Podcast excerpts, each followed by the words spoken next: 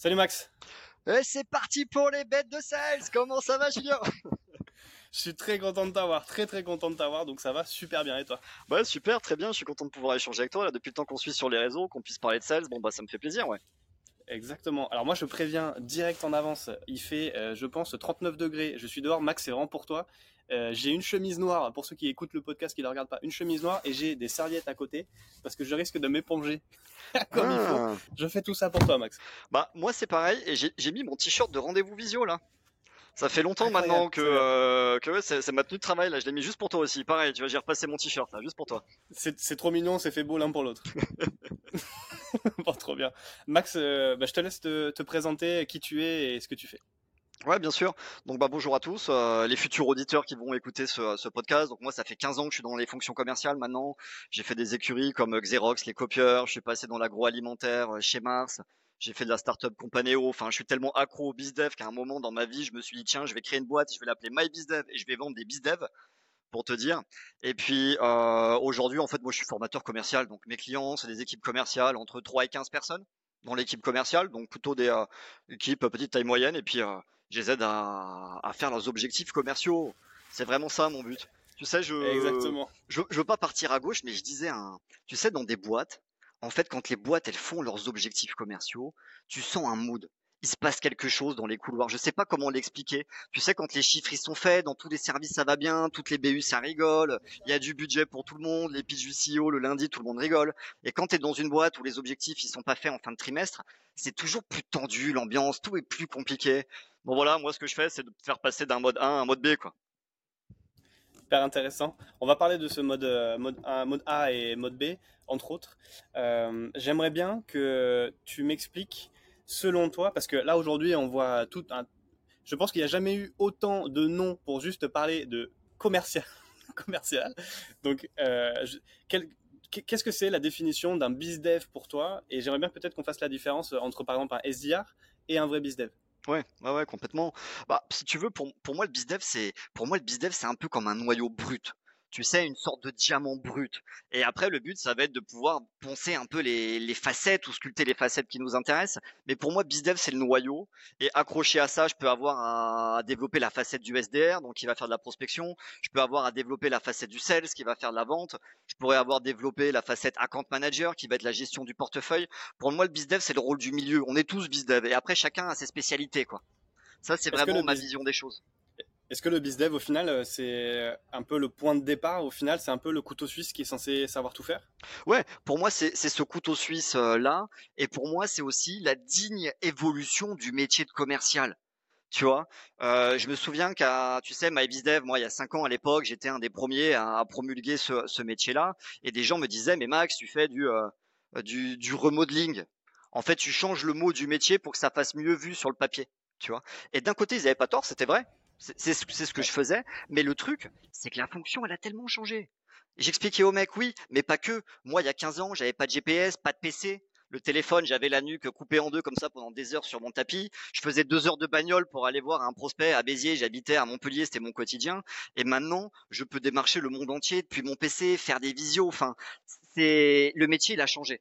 Donc pour moi, c'est pas du bashing de changer le nom de commercial. C'est devenu l'évolution en fait, tu vois. Bon, de toute façon, ça a été, euh, ça a été fait, popularisé par beaucoup. Euh, moi, je prends l'exemple euh, en ce qui, en ce qui me concerne la partie closer.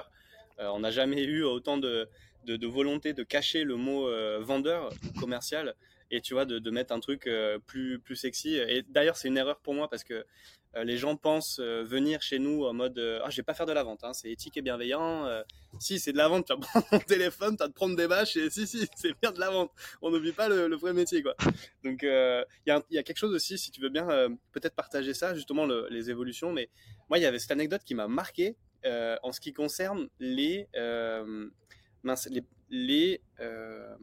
ah tu faisais de la prospection avec les trucs sur les les sets de table. Mmh les sets de table, c'était bon ça. C'est quand euh, je parlais de mes sources de prospection euh, à l'ancienne. À l'ancienne. c'est vrai quand on était commercial terrain, bon bah le le, euh, le midi on allait on, allait manger quoi et, et, tout était bon pour prospecter. Tu vois, on savait que quand on, on faisait deux jours de prospection par semaine, où c'était lundi, mercredi, tous au bureau, on fait que de la prospection. Et en fonction de nos sources de prospection, on pouvait plus ou moins anticiper par avance si ça allait être facile ou pas la session. Tu vois. Parce qu'à l'époque, il n'y avait pas tout ce qu'il y a aujourd'hui, il n'y avait pas d'identran, il n'y avait pas de mail ou des choses comme ça. Et moi, une de mes sources de prospection préférées, c'était les sets de table. Et les sets de table, bah, c'est le bout de papier que tu as en dessous de ton assiette, quoi. Et quand je rentrais au bureau après mes sets de table, bah je, euh, c'était ma source de prospection privilégiée, ouais, d'avoir les encarts de pub de Monsieur Martin, etc. Euh, écrits dessus.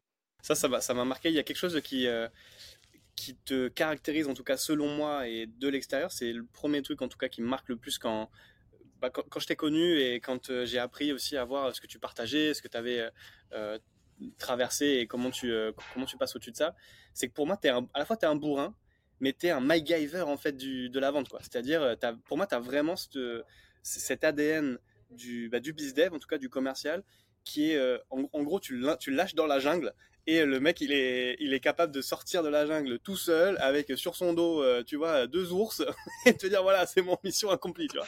Mais c'est vrai que euh, quand on a appris le bizdev euh, comme nous, euh, comme nous à l'époque où on n'avait rien, en fait aujourd'hui, aujourd'hui ça devient, euh, ça devient un terrain de jeu.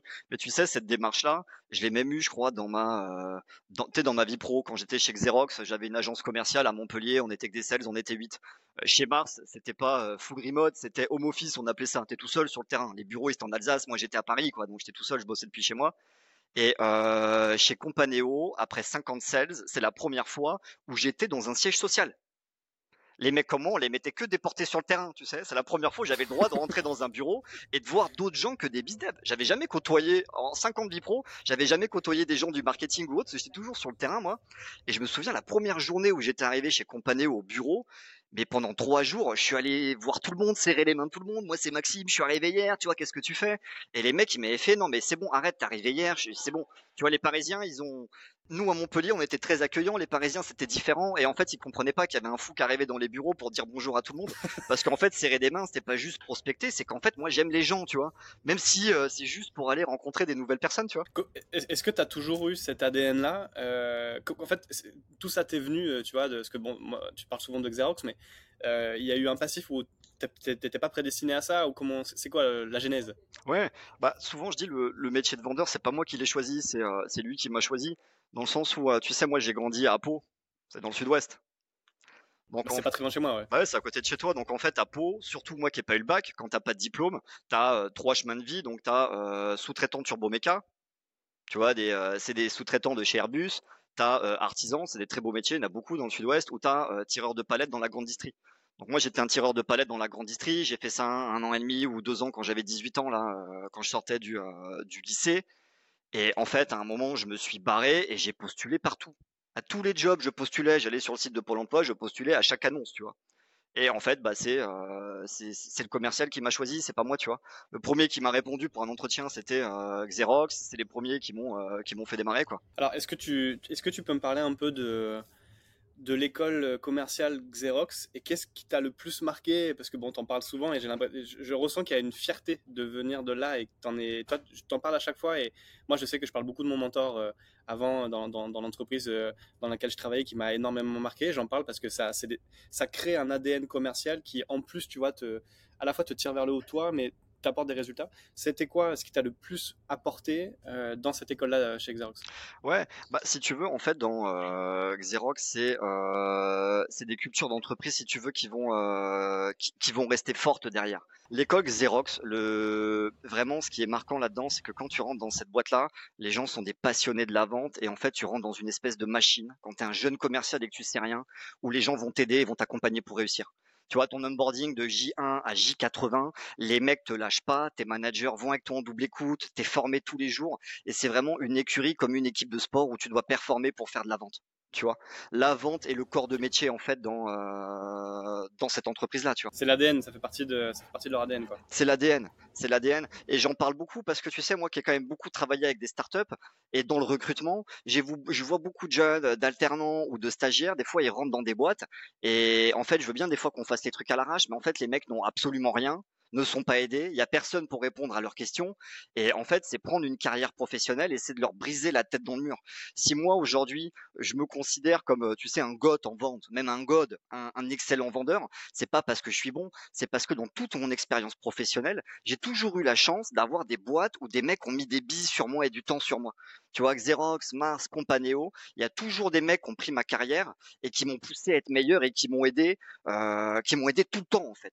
C'est important de pouvoir être soutenu, surtout sur un métier comme celui-ci où euh, tu te prends quand même pas mal de bâches. Euh, c'est moralement, euh, il faut le, il, faut savoir le tenir et puis on peut se sentir un peu livré à soi-même si on a personne derrière, tu vois, qui, qui, nous soutient. Donc ouais, je, je comprends ce que tu veux dire.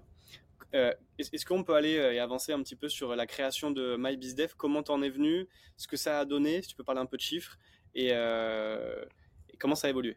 Ouais, bien sûr. Donc en fait, MyBizDev, euh, c'était une boîte qui mettait à disposition des entreprises des business développeurs. Tu pouvais euh, créer des missions et euh, soit embaucher en CDI ou soit avoir des, des BizDev en freelance. Moi, ça avait plutôt démarré, démarré, démarré au quart de tour. Tu vois, j'étais sur Paris, je m'étais lancé en freelance et deux trois mois après, bah, j'avais mes clients qui voulaient avoir des bonhommes, tu vois, avec une question, bah tiens Max, comment on recrute des des business développeurs?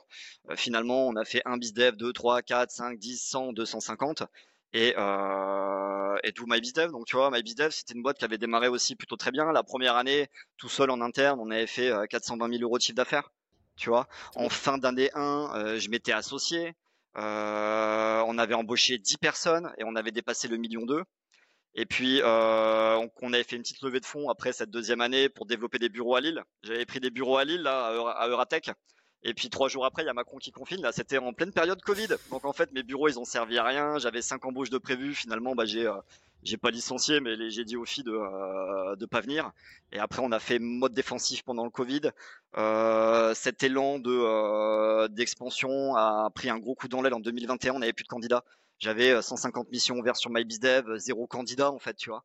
Et, et la boîte elle a périclité. J'ai fini devant le juge en fait l'année dernière, quoi, tu vois. Donc euh, c'est une histoire qui a fait comme ça là, hop comme un soufflé au four. Com com comment ça se fait qu'on se retrouve avec une euh, avec euh, vachement plus de, de demandes euh, bah, d'entreprises qui cherchent des bizdev et pas de bizdev en face? Ouais, déjà avant déjà avant le Covid, c'était déjà mon enjeu. Moi, tous mes investissements, ils étaient dans les RH pour trouver des bonhommes. Depuis depuis J1, c'était dur en fait d'avoir des d'avoir des bonhommes, mais l'après Covid, pour te dire, enfin c'était c'était juste après, hein, c'était 2021 quand j'avais 200 CV par semaine. En 2021, j'en avais 5 6 quoi, tu vois. Donc, euh, comment comment, comment t'expliques ça? Bah franchement, vu que j'ai pas décodé le problème, je, je, peux pas vous trouver la solution. Mais par contre, ce que je sais, c'était que euh, toutes les semaines, avec les équipes en interne, tous les mois, on a tenté des nouvelles choses. Mais on a tenté tellement de dingueries, tu vois, que ce soit marketing, produit, etc., pour attirer des gens. Mais euh, mais mais voilà. Et après, on a fait l'introduction au début. Bah vendre c'est mal. La vente aujourd'hui, ça a pas ça a pas une bonne image. Aujourd'hui, des gens euh, sur LinkedIn sont fiers en fait de pas avoir besoin de vendre. Tu vois ce que je veux dire? C'est devenu une fierté en fait de pas gagner de nouveaux clients. Tu vois? Et euh, et en fait, je vais te dire aussi un truc. Pendant cette période-là, moi j'ai fait des écoles. Je suis allé dans des écoles de commerce top 10, top 30. Tu vois, comme l'ICD à Paris, c'est une école où il y a 8000 gamins qui sont là-dedans. Et quand je leur ai pitché le, le métier de bizdev ou de commercial avec euh, ce qu'on fait aujourd'hui, ils savaient pas que ça existait. Ils imaginaient encore le commercial comme moi à l'époque chez Xerox avec ma sacoche et ma bagnole. Ils disaient bah non, on veut pas faire ça, tu vois. Et, euh, je sais qu'avant mes pitchs, j'avais euh, qui veut être commercial au début, personne. Qui veut être commercial à la fin, tout le monde levait la main, tu vois. Donc il y a encore un, gros travail d'information. Il y a vraiment un fossé entre euh, entre les jeunes et l'entreprise, tu vois, sur ça. Ouais. Et je pense qu'on n'est pas non plus aidé par tout ce qui euh, tout ce a autour avec l'argent facile, tout tous les enfin, tous les objets brillants qu'on peut mettre en avant avec des promesses toutes plus farfelues les unes que les autres. Ouais.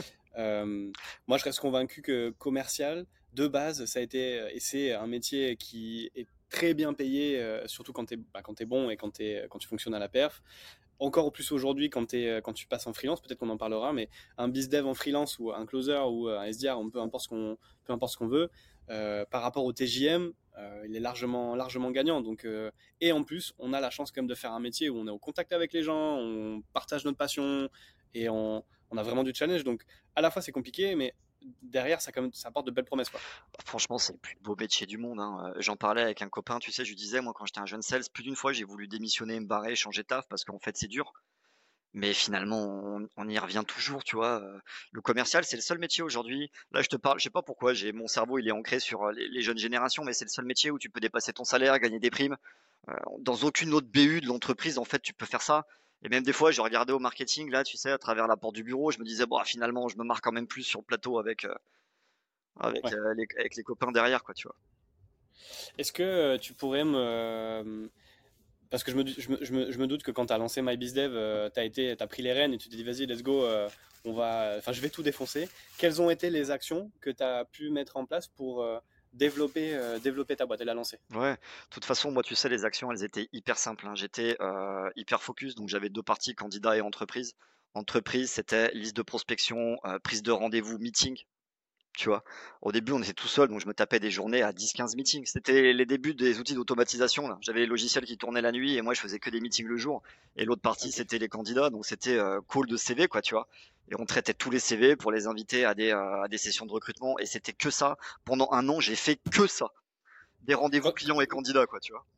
Max, quand tu t'es lancé, euh, tout départ, tu étais tout seul ou tu avais déjà une équipe avec toi?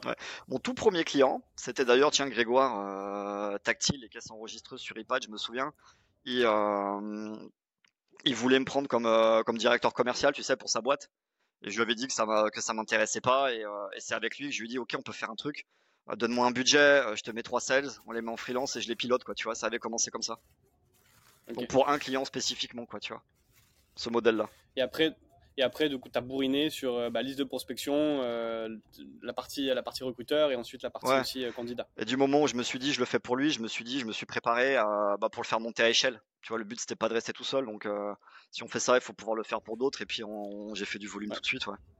J'ai fait du volume tout de suite. Comment on, comment on forme un comment on forme un bon bizdev C'est quoi les étapes euh, indispensables Oh putain, oh, c'est une bonne question ça, Julien. Ça c'est une très bonne question.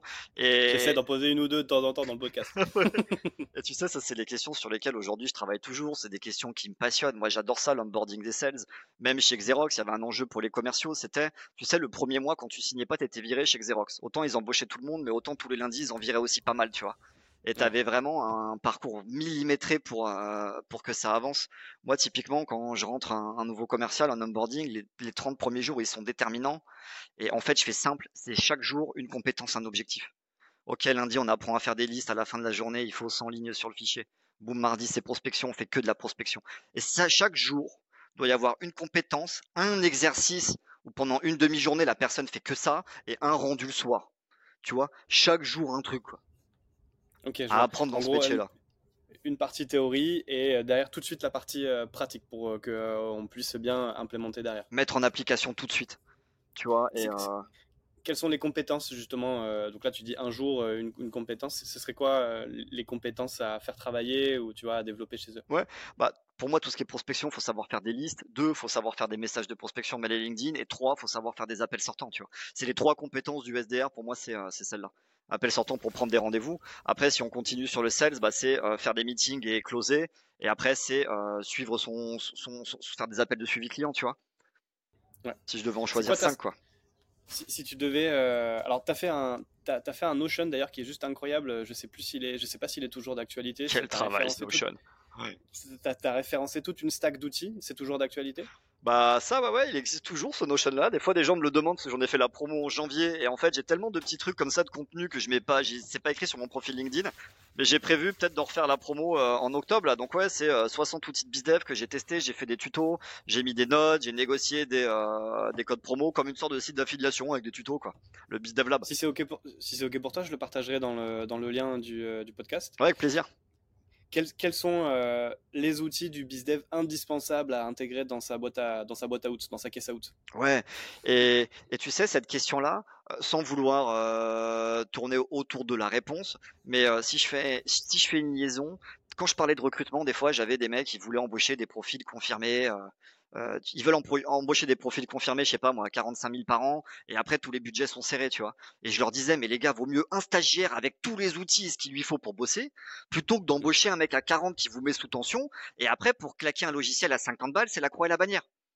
Tu vois? Bon, vaut mieux avoir un stagiaire qui a, qui, a, qui, a, full option sur la carte bleue et n'importe quel truc, il peut se le payer tout de suite. Moi, à la maison, euh, avec mes bizdev, j'avais la carte bleue sur le bureau, il se servait pour n'importe quel outil. Ça veut pas dire qu'on allait les garder dans le temps, mais si vous voulez tester un truc sur un mois pour faire des retours, c'était euh, carte bleue gratuite.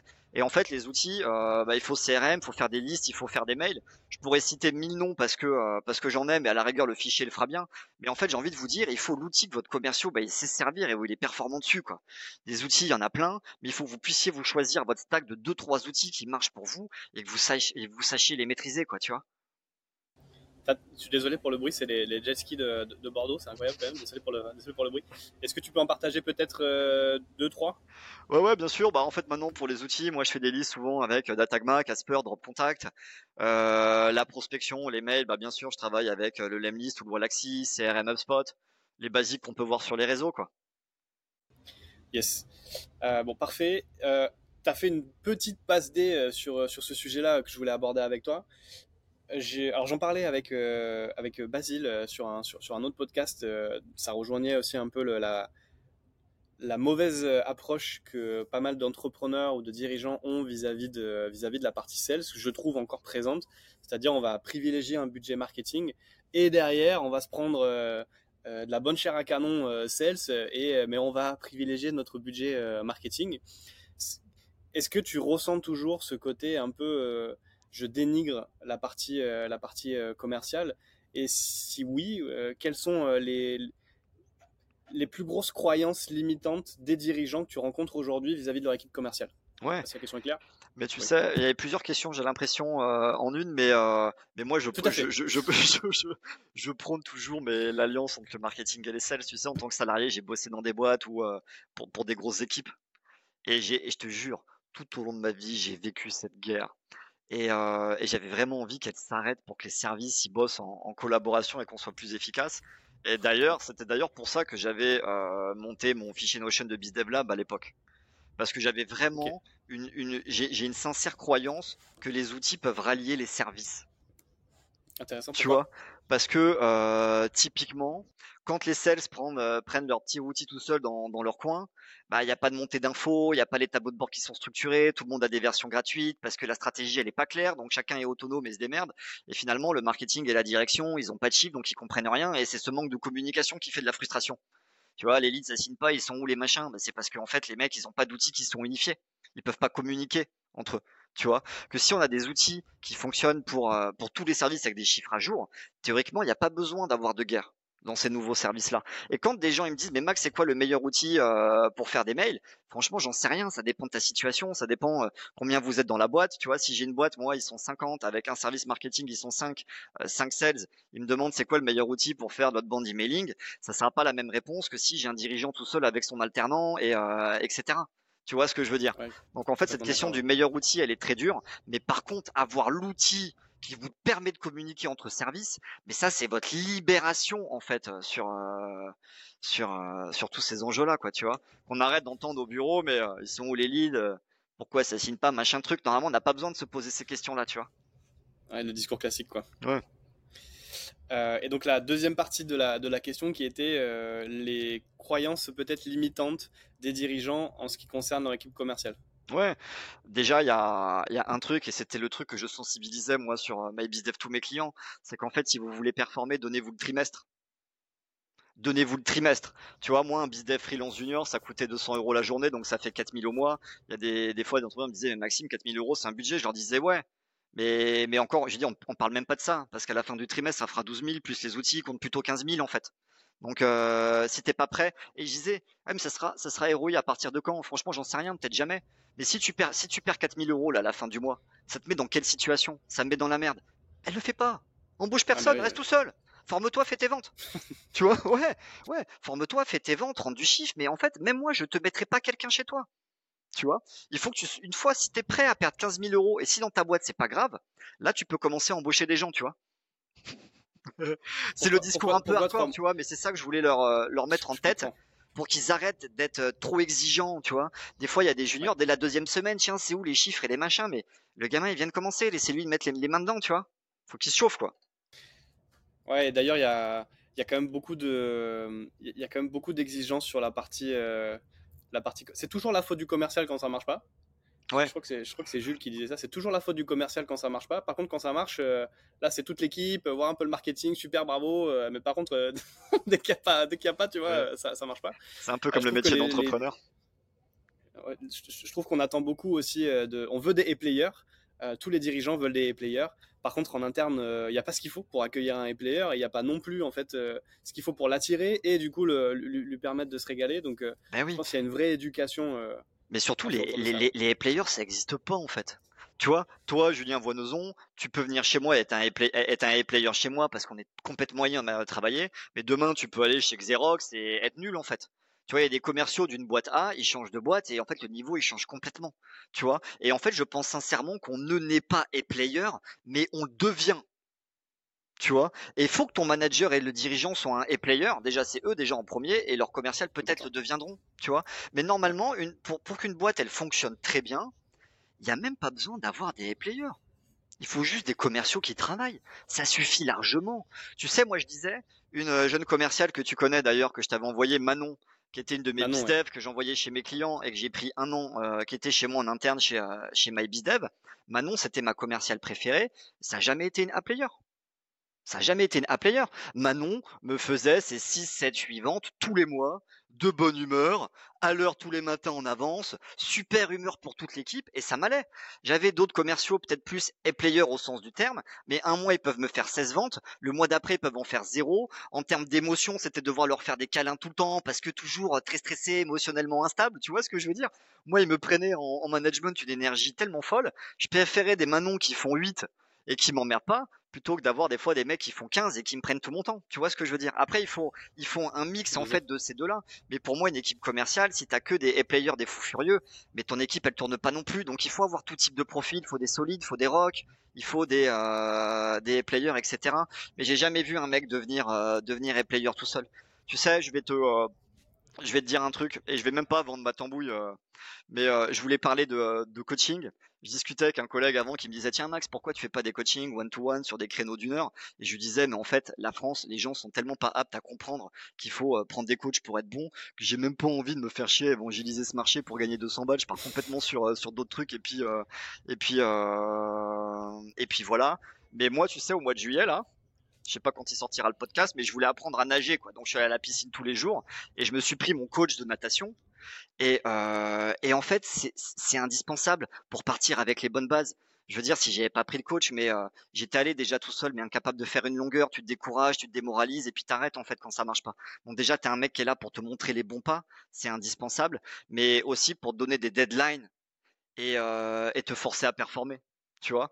Euh, autant je fais pas de coaching one to one, mais je fais des formations. Moi, c'est mon métier, tu vois, d'équipe. Et je dis aux gens, mais il y a un espèce de syndrome, Julien, où en fait, juste je m'assois, je ne fais rien. Et il se passe des choses. Tu sais, ce matin sur LinkedIn, il y a Caroline euh, Roussel, bah, du coup, qui raconte le coaching qu'on avait fait ensemble tu vois. Et c'était la première fois de sa vie qu'elle signait un contrat en one shot. À la fin de l'appel, ça a fini sur un contrat avec virement automatique. Elle avait jamais fait ça de sa vie et elle pensait que ça n'existait pas. Mais je veux dire, moi, j'ai rien fait. Je me suis juste assis. C'était en double écoute et je lui ai fait mes feedbacks à la fin du rendez-vous. Mais elle avait déjà signé. Tu vois, c'est Laura.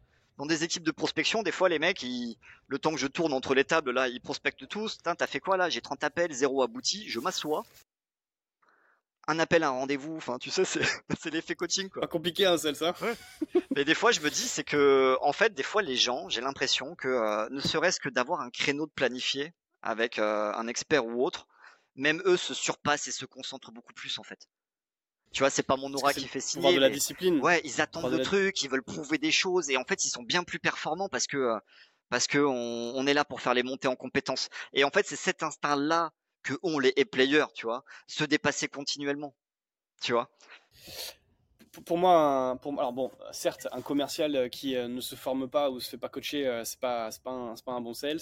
Et un player, on remarquera toujours, tu prends des Michael Jordan, tu prends les meilleurs sportifs du, meilleurs sportifs du monde, et les meilleurs commerciaux, ou même les meilleurs entrepreneurs. En fait, c'est toujours ceux qui se font coacher. Pour moi, s'il n'y a pas cette part de j'ai envie de dire que c'est de l'humilité, c'est-à-dire d'être capable de mettre son ego de côté et de se dire allez, je vais me faire coacher ou j'ai envie d'aller un peu plus loin et je vais partir du principe que je ne sais pas ce que je ne sais pas, peut-être que ce que je fais c'est pas bien, etc. Euh, versus le commercial qui a eu un track record plutôt bien et qui n'est pas resté plus de, enfin, qui n'a pas fait plus de une ou deux boîtes, tu vois, et qui se repose là-dessus. Même le commercial qui a le meilleur track record mais qui ne s'est pas coaché n'ira jamais aussi loin que peut-être le mec médiocre mais qui va chercher constamment le millimètre supplémentaire, la remise en question, euh, la coachabilité et qui va être proactif dans le développement de ses compétences. Pour moi, c'est indispensable. Mais oui, c'est exactement ça, tu vois, c'est un, travail d'orfèvre. Et je discutais avec, euh, avec des commerciaux là, qui me demandaient, tu vois, si, tu me demandes là, je me pose la question tout seul, la clé de la réussite dans ce métier-là, mais en fait, c'est celle-là. C'est avoir la capacité à se remettre en question. Tu sais, moi, je, je sais que euh, je me autoproclame comme le, meilleur vendeur du monde. Je dis pas de France, hein, je dis du monde, Julien. Après, j'en ai, soulevé des trophées quand, euh, quand j'étais salarié, mais parce que après chaque rendez-vous, je me dis que je suis nul et je me remets en question et je me dis tiens, j'ai manqué des trucs et, et on cherche toujours à s'améliorer. Et, et c'est ça qui, c'est ça que font les bons. Et d'ailleurs, c'est pour ça que des champions olympiques ont des coachs. Pourquoi le champion olympique du lancer de javelot, il a un coach alors que le lanceur de javelot qui est nul, il a pas de coach. Tu vois, c'est pas que le champion olympique, il sait pas, il sait très bien, mais parce qu'il cherche toujours à s'améliorer, tu vois. Alors tu, tu, disais tout à l'heure que tu faisais pas de coaching, mais j'allais rebondir en te disant bah c'est pas vrai parce que bah, je sais que tu fais des formations euh, avec euh, avec des sales. Est-ce que tu peux euh, présenter un petit peu ou expliquer ce que justement qu'est-ce que tu fais. D'ailleurs chose que l'idée on t'a dit l'idée était géniale mais en fait bon elle existait entre guillemets euh, déjà. Euh, est-ce que tu peux tu, peux préciser ou présenter ce que tu fais? Ouais ouais.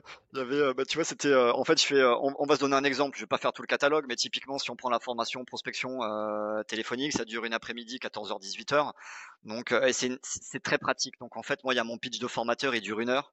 Les gens ont 20 minutes pour préparer leur script et tout le monde arrive préparé avec 60 contacts à appeler. Et donc pendant le reste de l'après-midi, chacun appelle ses contacts. Moi, je tourne entre les tables, double écoute, et à la fin de la journée, on compte les rendez-vous. On fait, on fait comme des challenges de sales. Donc en fait, moi, toutes mes formations sont hyper pratiques dans le sens où pour moi, c'est en business développement qu'on devient business développeur. Et je peux te farcir la théorie pendant 10 heures. Si on met pas les mains dedans, ça servira jamais à rien. Donc c'est c'est un peu le même principe, je dis pour l'onboarding. Hein, c'est une compétence qu'on apprend et qu'on applique. Ça c'est vraiment euh, ma, méthodologie en fait, tout simplement, sur ces euh, sur ces formations là. À quel moment euh, Alors, je, je suis pas sûr de formuler correctement la question par rapport à l'intention que j'ai envie de, de, mettre derrière, mais à quel moment les dirigeants font appel à toi Est-ce que c'est trop tard quand ils font appel à toi ou il y a, tu vois, une première intention qui a été décelée à un moment? Ouais. En fait, par rapport à, moi, mes envies, et en tant que, tu vois, avec mon passé, on va dire, de, direction commerciale, j'ai envie de dire c'est toujours trop tard. Parce que moi, quand on monte une boîte ou un service, le premier truc à faire, c'est du commercial avant le produit. Je suis un fanatique de commercial, pour moi, c'est le commercial avant tout. Donc forcément, euh, c'est toujours trop tard, mais par contre, c'est jamais trop tard dans le sens où euh, il est jamais trop tard pour s'améliorer et mettre des choses en place, tu vois. Donc, euh, donc, faut y aller. Ce, que je voulais dire, ce que je voulais dire par là, c'est en la vision que j'ai, c'est que les, les, entrepreneurs et les dirigeants vont faire appel à un, formateur commercial ou à un coach ou à un conseiller quand l'équipe ne performe plus ou ne performe pas. Ah putain, mais c'est quand, mes commerciaux euh, bah, sont en baisse de performance, je comprends pas, ils sont nuls, c'est des chèvres, euh, ou bah là, tiens, euh, bon, il faut que je me trouve quelqu'un. Est-ce que, c'est, est-ce que tu vois, il faut attendre qu'il y ait ce point de non-retour, ou est-ce que là, tu as quand même réussi à évangéliser plus ou moins et Non, pas du tout. Non, non, pas du tout, Julien. Ça, ça n'arrivera jamais, en fait, cette période-là, tu vois. Ça n'arrivera pas, je veux pas te casser le moral, mais ça n'arrivera pas. En fait, c'est quand tu as du feu dans la baraque que tu cherches à l'éteindre, tu vois s'il n'y a pas le feu dans la poêle, ça, ça n'arrive pas. Donc, euh, mais typiquement, tu vois, ton point, il est hyper intéressant parce que euh, des fois, je rentre aussi sur des missions en direction commerciale à temps partagé et j'arrive toujours sur des dossiers compliqués. Tu vois, des fois il y a des gens qui croient que quand j'arrive c'est la fête, mais en fait non, quand j'arrive c'est la merde les gars. c'est euh, c'est que c'est chaud et je fais du management de transition, tu vois? Et c'est là où euh, en fait les 15 ans d'expérience que je peux avoir, ils ont du sens, pas qu'en termes de technique de vente. Je pense que euh, il y a il y a cinq ans je vendais comme maintenant, tu vois, en termes de technique de vente, j'étais peut-être même plus affûté, mais c'est plus en termes de euh, j'ai vu tellement de choses qu'en fait je panique plus j'ai vu des équipes commerciales où même les gens se tirent dans les pattes, ça s'entend pas, ça va pas, tu vois. Et, euh, et c'est là où mon rôle, j'ai la maturité pour euh, pour calmer les esprits, remettre les étapes. Je sais dialoguer avec tous les sales, qui soient. Tu vois, j'ai fait une formation là, c'était euh, pour une boîte, c'est une ETI, c'est un plateau de commercial où en fait les mecs ont mon âge en expérience commerciale. Donc c'est des mecs qui ont 35 ans d'expérience, 40 ans d'expérience commerciale. J'ai que en fait des mecs comme ça, tu vois. Et mon rôle, moi, c'est euh, de remettre de la cohésion dans ces équipes-là, même plus que de leur apprendre des techniques de closing, tu vois. Tu vois ce que je veux dire? Moi, ce que j'aurais envie de dire aussi, c'est bien d'avoir 35 ans d'expérience commerciale, mais mine de rien, la vente qu'on faisait et qu'on utilisait avant a évolué. Et je pense que de, le commercial qui va te dire justement, bah moi j'ai 30 ans d'expérience commerciale, j'ai plus rien à apprendre, euh, pareil, tu vois, grosse erreur. Juste euh, remettons un peu en question euh, Jean-Michel et puis viens, on, reparle un peu des nouvelles techniques de vente. Mmh. Clairement, tu vois. Et, je pense que, tu sais, moi j'étais un des premiers en France à parler de scrapping, mailing, de toutes ces nouvelles méthodes. Et j'ai évolué à fond là-dedans. Et euh, là, avec ChatGPT, je vais, je, vais, être un des prochains, mais le métier change tellement que pour moi, ceux qui évoluent pas, un, peut-être que les, commerciaux vont mourir, mais les, les, les, boîtes pourront même plus embaucher, tu vois. Et, même moi, je conseillerais haut et fort à des jeunes, mais de même pas embaucher dans des boîtes où il faut courir après les CB pour 50 balles, dans les boîtes où il y a rien, n'y allez pas. Vous allez confier votre carrière, confier votre carrière à des gens qui sont prêts à miser sur vous, quoi, et à mettre des billes, tu vois, pour vous. Euh, justement, tu disais quand j'arrive, c'est le, le, chaos un peu dans, dans une équipe commerciale. Euh, est-ce que tu peux me, me donner euh, les, les plus gros travers que tu retrouves dans une équipe commerciale? Et ensuite comment tu remontes un petit peu tout ça? Question hyper large, mais je compte sur toi pour me faire une, ouais, ouais, bien sûr. En fait, ce qu'il faut, ce qu'il faut savoir déjà, c'est ce que j'explique à mes clients, c'est que ces situations-là, elles sont normales la vie de commercial et des, des plateaux, c'est euh, roller coaster en fait. Si tu veux, si tu veux avoir du bien, il faut qu'à un moment ça soit mal. Et en fait, ça fait partie de la vie d'un plateau de commercial d'avoir des hauts et des bas et il faut l'accepter. Parce que des fois, les gens cherchent, tu sais, euh, tu sais, en marketing, c'est facile, enfin c'est facile, je suis pas marketeur donc vous pouvez me corriger, mais c'est plus facile peut-être de, passer à échelle, de scaler on appelle ça. Tu fais tes pubs sur ads, tu as trouvé le bon fonctionnement, tu mets des budgets et puis ça monte tout seul.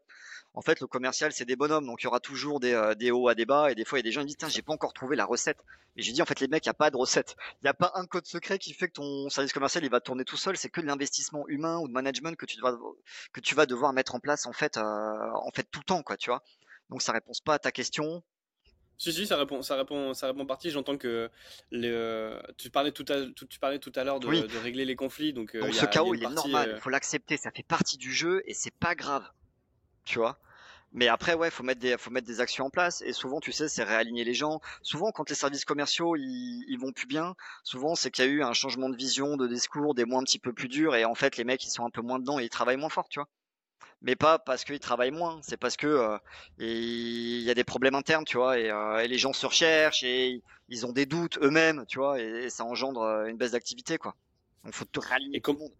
Et comment tu, comment tu réalises justement tout ça Genre en gros, j'ai l'impression que quand je, quand je, quand je t'écoute, que tu es un petit peu le, le Philippe Etchebest des équipes commerciales et qu'en gros tu arrives, tu remets un, bon bon coup de, du percute là-dedans. Qu'est-ce que tu fais justement pour réaligner un petit peu toutes ces équipes-là?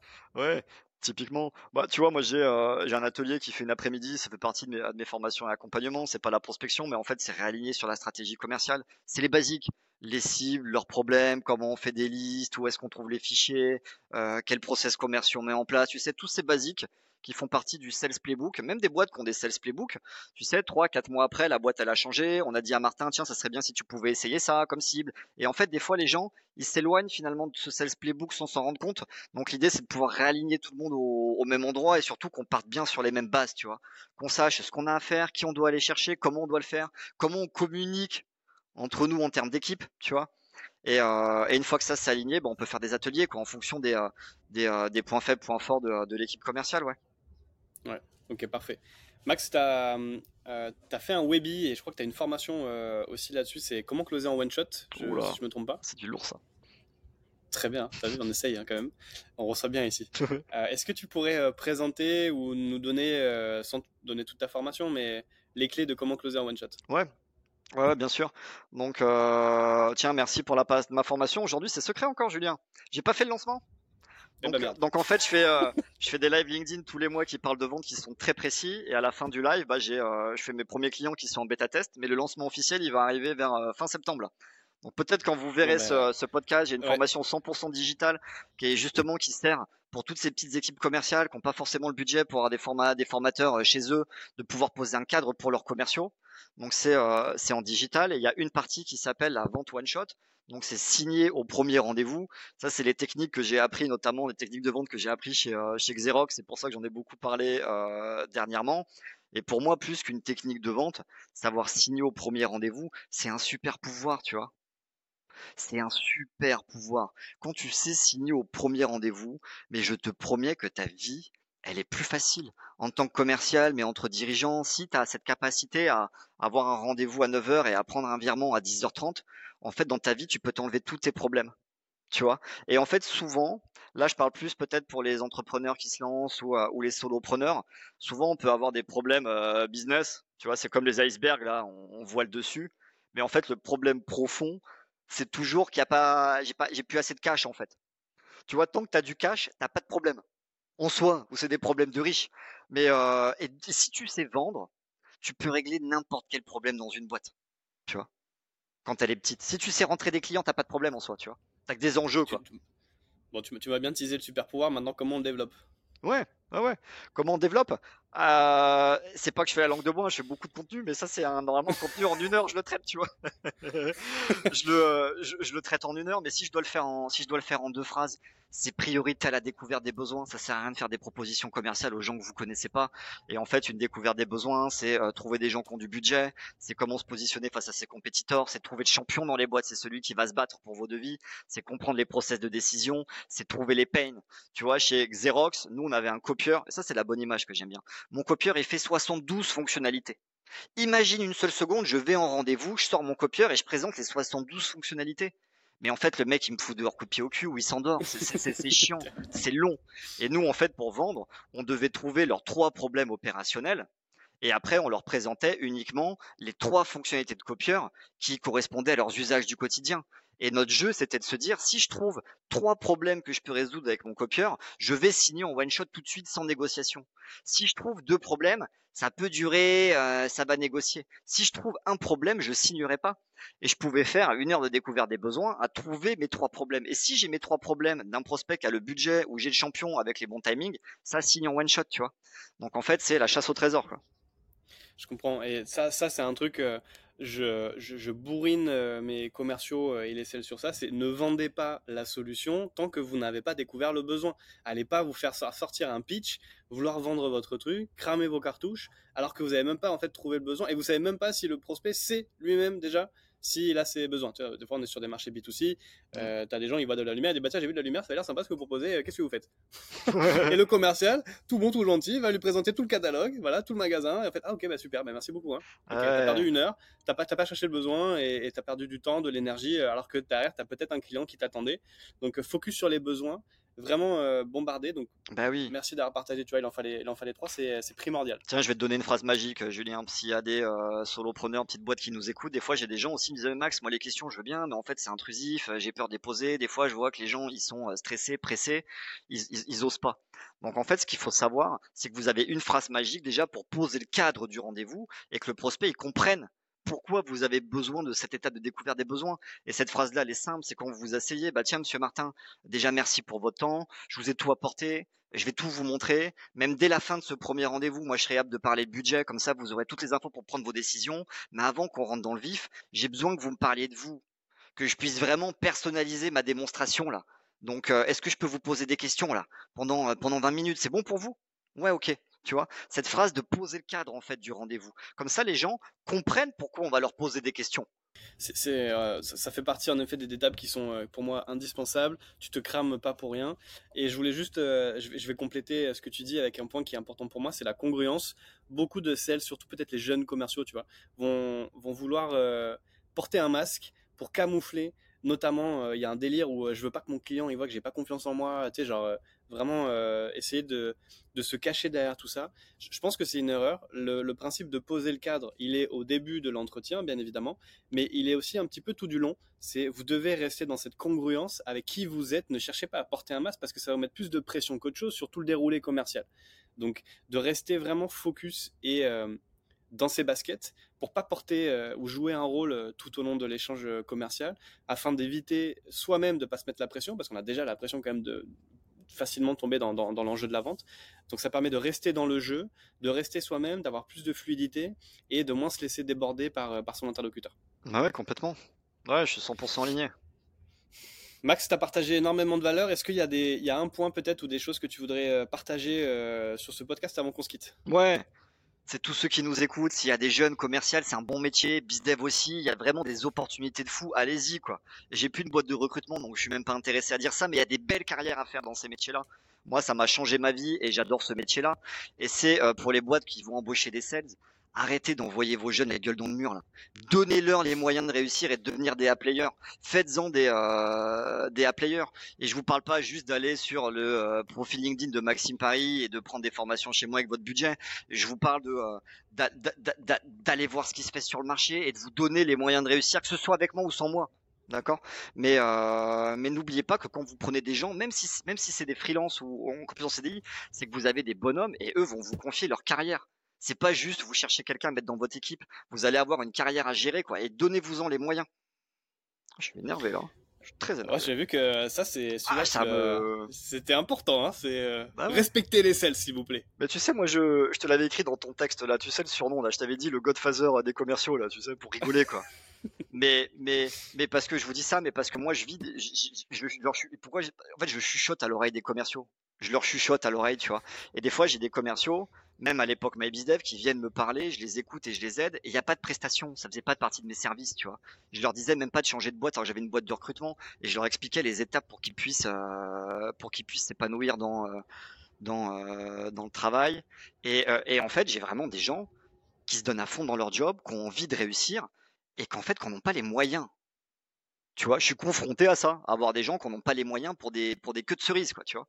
Alors qu'ils sont hyper motivés à réussir, quoi, tu vois on l'a beaucoup euh, dans, dans, le milieu dans lequel je suis, euh, marché, le marché de l'infoprenariat. On a beaucoup de personnes qui, euh, qui sont entrepreneurs, viennent d'être entrepreneurs ou en tout cas ont eu un business qui fonctionne très bien avec une approche très marketing et qui sont encore à l'ancienne sur la partie talents commerciaux qui ne savent pas mettre en place des process, qui vont considérer les sales comme de la chair à canon, qui vont s'étonner ou pas d'avoir un turnover dans leurs équipes qui est juste incroyable, tout simplement parce que c'est pas la bonne approche. J'ai bien aimé ton partage sur le fait de se fixer trois mois. d'être avec une personne pendant trois mois. Je pense que c'est important parce qu'il faut que la personne à la fois euh, elle, s'imprègne de la culture, qu'elle comprenne ce qu'elle va vendre, qu'elle comprenne les, ICP, qu'elle comprenne euh, le pitch, qu'elle l'assimile, qu'elle l'intègre, euh, qu'elle soit performante, etc. Donc, je, trouve qu'on met aussi pas mal de pression inutile et en tout cas mal placée du côté des commerciaux et ça fait du bien quand on a des entreprises qui ont compris les vrais enjeux et qui donnent des moyens à leurs commerciaux de performer, d'atteindre leurs objectifs. ouais, c'est ça. C'est soit on le fait, soit on le fait pas finalement. Tu veux monter un, un service commercial, il faut le faire à fond, tu vois. Max, j'ai euh, pris beaucoup de plaisir pour euh, ce premier échange entre nous et merci pour euh, toute la valeur que tu as pu apporter sur le podcast. Ça a, été, ça a été canon. Je te remercie énormément, Max. Ouais, merci, Julien. Où est-ce, qu'on peut te retrouver si tu as des liens à partager? Donc, ouais, bien sûr. Donc, LinkedIn Maxime Paris, je publie quasiment tous les jours. donc, voilà, c'est vraiment sur LinkedIn, quoi. En annexe pour les, les aficionados toutes mes vidéos verticales que je fais sur LinkedIn, elles sont sur TikTok. C'est pas pour percer sur TikTok, mais c'est pour avoir un historique. C'est chiant à chercher sur LinkedIn, tu sais, le passé. Euh, il y a du contenu aussi sur euh, YouTube. Et pour les petites équipes commerciales, donc j'ai ma formation 100% digitale avec derrière du soutien des groupes WhatsApp qui va sortir officiellement euh, peut-être peu après ce podcast quand il sortira là fin septembre. Début septembre. voilà, c'est euh, c'est un peu ma dernière pierre à l'édifice du BizDev. Toutes les formations que je fais dans des euh, dans des services commerciaux en présentiel, j'ai tout digitalisé. Ça a été un boulot monstrueux. Donc euh, donc passez votre carte bleue les gars. Passez votre carte bleue dans ma formation en ligne, là, et je vais vous accompagner. Confiez-moi votre budget, on va travailler ensemble et on va performer. Moi, je, propose de terminer sur ce, sur ce beau passage à l'action. Moi, ça me va. Ouais, ça me va. Et laissez un, et laissez-nous, euh, laissez-nous un, petit 5 étoiles sur, euh, sur les plateformes de podcast si vous euh, écoutez ce podcast-là sur Spotify ou Apple Podcast, ça fait toujours plaisir. Max, énormément merci, hein, merci beaucoup. c'est plus français. j'ai vraiment beaucoup ah, décidément, cette fin de podcast n'est pas du tout française. J'ai beaucoup apprécié la valeur que tu as partagée, c'est la chaleur. Euh, merci pour ton temps, ta valeur, ton énergie et euh, je te souhaite euh, une bonne continuation, Max. Ouais, à bientôt, Julien. Allez, bye, ciao.